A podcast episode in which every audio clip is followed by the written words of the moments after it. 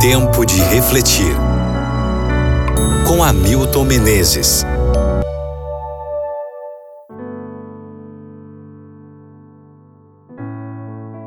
Salmo 35, versículo 9. E minha alma se regozijará no Senhor e se deleitará na sua salvação.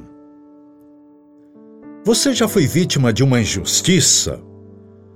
Alguém tenta destruí-lo e você está chegando ao seu limite?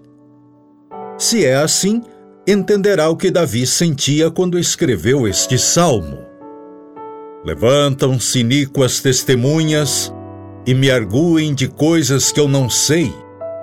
Lamenta-se no verso 11.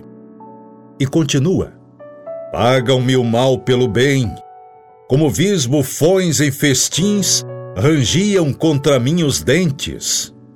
Versos 12 e 16. O que você faria nessas circunstâncias? Davi escreveu este salmo conhecido como um dos quatro salmos imprecatórios. Imprecar é desejar o mal para o inimigo.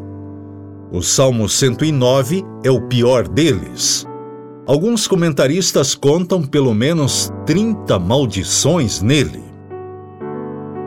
Acho que é muito humano querer ver o inimigo engolindo seu próprio veneno. É humano, digo, não cristão. Jesus veio para ensinar-nos um caminho melhor.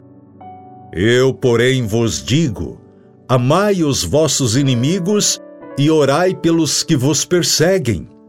Mateus 5:44 e Paulo confirmou: Não vos vingueis a vós mesmos, amados. A mim me pertence a vingança. Eu é que retribuirei, diz o Senhor. Romanos 12, versículo 19. Por esse motivo escolhi o verso de hoje para sua meditação. Nele encontra-se retratada a atitude de Cristo diante das injustiças. O contexto em que Davi escreveu este salmo é narrado no livro de Samuel da seguinte maneira: Tomou então Saul três mil homens e foi ao encalço de Davi e dos seus homens. Chegou a uns currais de ovelhas no caminho, onde havia uma caverna, entrou nela Saul. Ora, Davi e os seus homens estavam assentados no mais interior da mesma. Primeiro livro de Samuel 24, versos 2 e 3. Aquele era o momento. Saul estava nas suas mãos. Inclusive os soldados de Davi lhe disseram: Hoje é o dia do qual o Senhor te disse: Eis que te entrego nas mãos o teu inimigo e far-lhe-ás o que bem te parecer.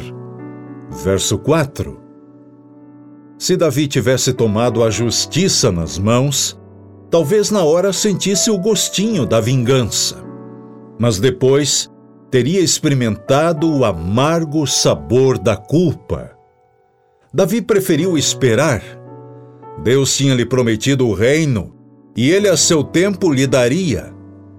Aquele que deixa a justiça nas mãos do Senhor nunca fracassa.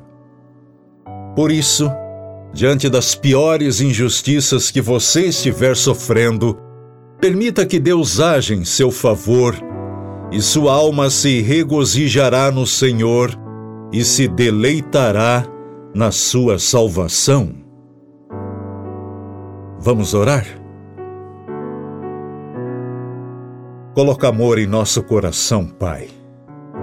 Que a tua semelhança amemos não apenas aqueles que nos amam, mas sigamos a orientação de orar e amar os nossos inimigos.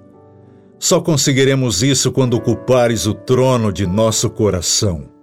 Faça isso, por favor, em nome de Jesus. Amém.